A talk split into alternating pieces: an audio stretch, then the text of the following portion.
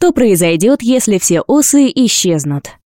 Те, кто хоть раз сталкивался с укусом осы, навсегда запомнили эту жгучую и неприятную боль. Да и вообще мы, люди, особо ос не жалуем, ведь они вечно норовят испортить наш отдых на природе и ужалить побольнее. Однако верите вы или нет, но наша жизнь во многом зависит от этих насекомых. Осы – насекомые очень назойливые, но в то же самое время они истребляют множество других назойливых насекомых и являются важнейшими опылителями. Также многие ученые считают, что некоторые элементы, входящие в состав яда ос, могут помочь в лечении онкологических заболеваний, а также использоваться при производстве противомикробных средств. Таким образом, сколько бы проблем ни приносили осы людям, избавляться от них – плохая идея. Прежде всего, осы играют огромную роль в уничтожении насекомых-вредителей, которые наносят ущерб лесам и сельскохозяйственным культурам. Возьмем, к примеру, довольно распространенный вид ос – оса лесная. Они могут назойливо крутиться возле вас, желая отведать ваш сладкий сок или фрукт, но не стоит забывать, что они уничтожают огромное количество насекомых-вредителей, чтобы прокормить своих личинок.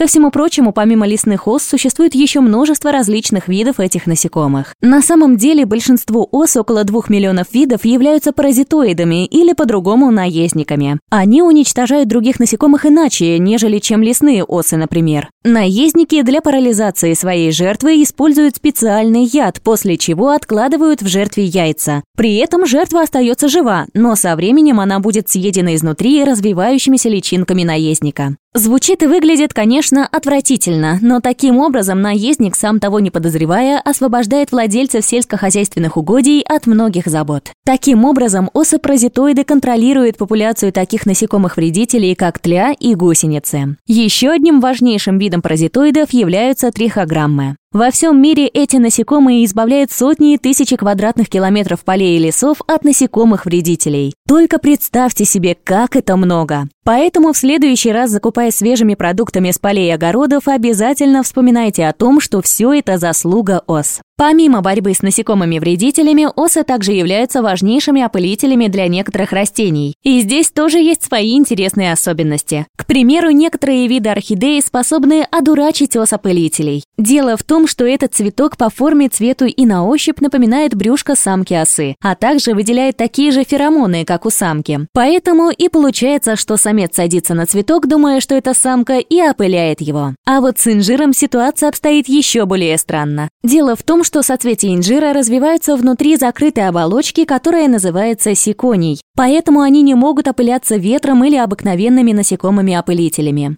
Единственные насекомые, способные опылить это растение – осы бластофаги. Делают они это следующим образом. Сначала самка откладывает яйца в соцветие, а затем погибает внутри сикония. Когда новые осы появляются на свет, они остаются и развиваются внутри сикония. Там же происходит и оплодотворение, после которого слепые бескрылые самцы проделывают отверстие в сиконии, чтобы самки смогли выбраться наружу. При этом самка набирает на свое тельце пыльцу и отправляется на поиски другого инжира и его сикония. Затем этот цикл повторяется снова и снова. Таким образом, у бластофагов с фиговыми деревьями наблюдается теснейший симбиоз. Но только если речь идет о дико растущем инжире. Большинство видов инжира, потребляемого человеком, может существовать и размножаться без ос. Кстати, плоды фигового дерева необычайно важны. Именно их чаще всего потребляют более чем 1200 видов животных, включая птиц, летучих мышей и приматов. Ученые уверены, что плоды инжира являлись жизненно необходимым источником пищи для наших далеких предков. Таким образом, опыляя фиговые деревья, осы помогают поддерживать экосистемы тропических и субтропических лесов по всему миру. Опыление растений не единственная причина, по которой нам категорически нельзя избавляться от ос. Помимо всего прочего, эти насекомые являются важнейшим источником медицинского яда.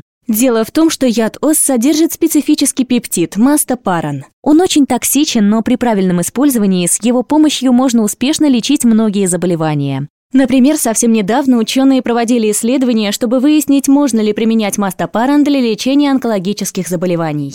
Согласно результатам исследования 2015 года, описанного в научном журнале Peptides, мастопаран смог облегчить участь мышей с меланомой. А исследование, проведенное в 2016 году, доказало, что мастопаран может ликвидировать некоторые типы раковых клеток путем расщепления клеточных мембран. Таким образом, выяснилось, что данный пептид, входящий в состав яда ос, наибольший вред представляет для больных клеток, а не для здоровых.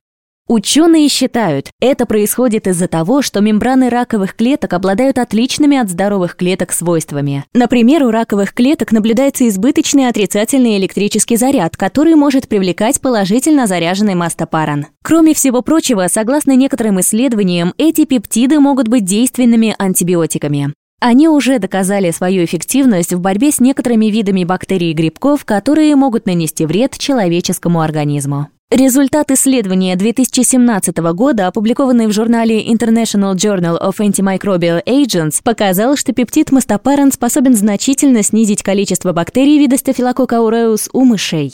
Это чрезвычайно распространенный и потенциально опасный для человека патоген, вызывающий множество серьезных заболеваний. От кожных инфекций и пневмонии до кровяных инфекций, остеомиелита и инфекционного эндокардита. В этом исследовании уже после шести дней обработки мастопараном порезов, инфицированных этими бактериями, их количество значительно уменьшалось. Конечно, предстоит провести еще много исследований, прежде чем методы лечения осиным ядом можно будет применять на людях, но эта тема, безусловно, заслуживает дальнейшего изучения. Итак, вы уже поняли, что несмотря на все недостатки ос, на самом деле они играют действительно важную роль в природе, и однажды, вероятнее всего, они сыграют большую роль в здоровье человека.